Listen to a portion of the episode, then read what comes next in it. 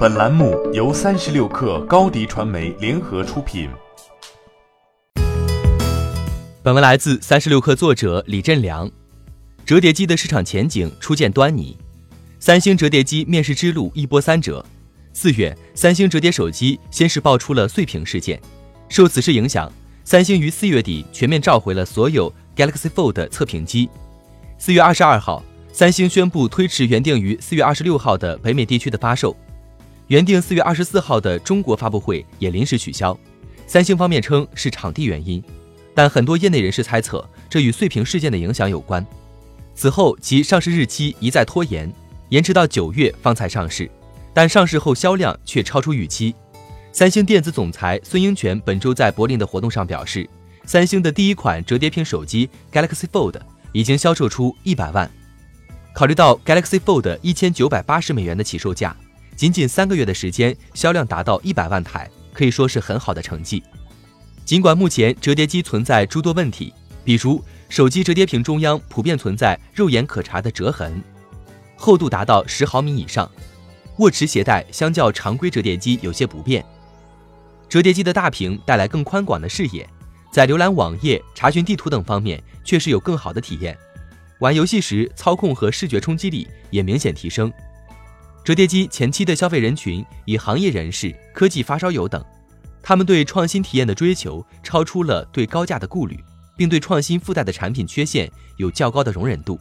Gartner 手机分析师吕俊宽对三十六氪表示，折叠手机有两个意义，其一是高端手机进一步差异化，其二是将平板和手机合二为一，提升了手机的生产力功能。使智能手机获得蚕食平板和 PC 市场的机会。折叠手机短期不会起量，未来会成为智能手机的一个分支产品。关于折叠手机的远景，业界大多持乐观态度。国海证券认为，条件成熟时，折叠式手机将成为市场主流，可能在2020年或2021年达到更理想的价格点。Galaxy Fold 最终有可能为三星带来很大优势。另据预测。到二零二五年，可折叠面板预计出货量为五千万，年复合增长率达到百分之八十。单就目前而言，这项产品上市后的前期表现也超出了市场预期。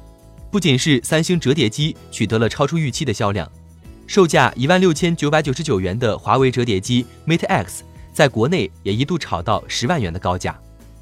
销量是打破质疑的利器，至少这两家折叠机的先锋厂商。其产品的市场前景得到了初步认可，华为对折叠机销量的预期缄口不言，三星此前却曾表示计划二零二零年销售出五百万至六百万台折叠手机。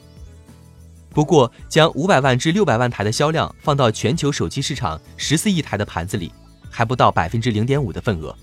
考虑到折叠手机研发、设计、组件成本均比较高，折叠机会在较长一段时间内售价偏高。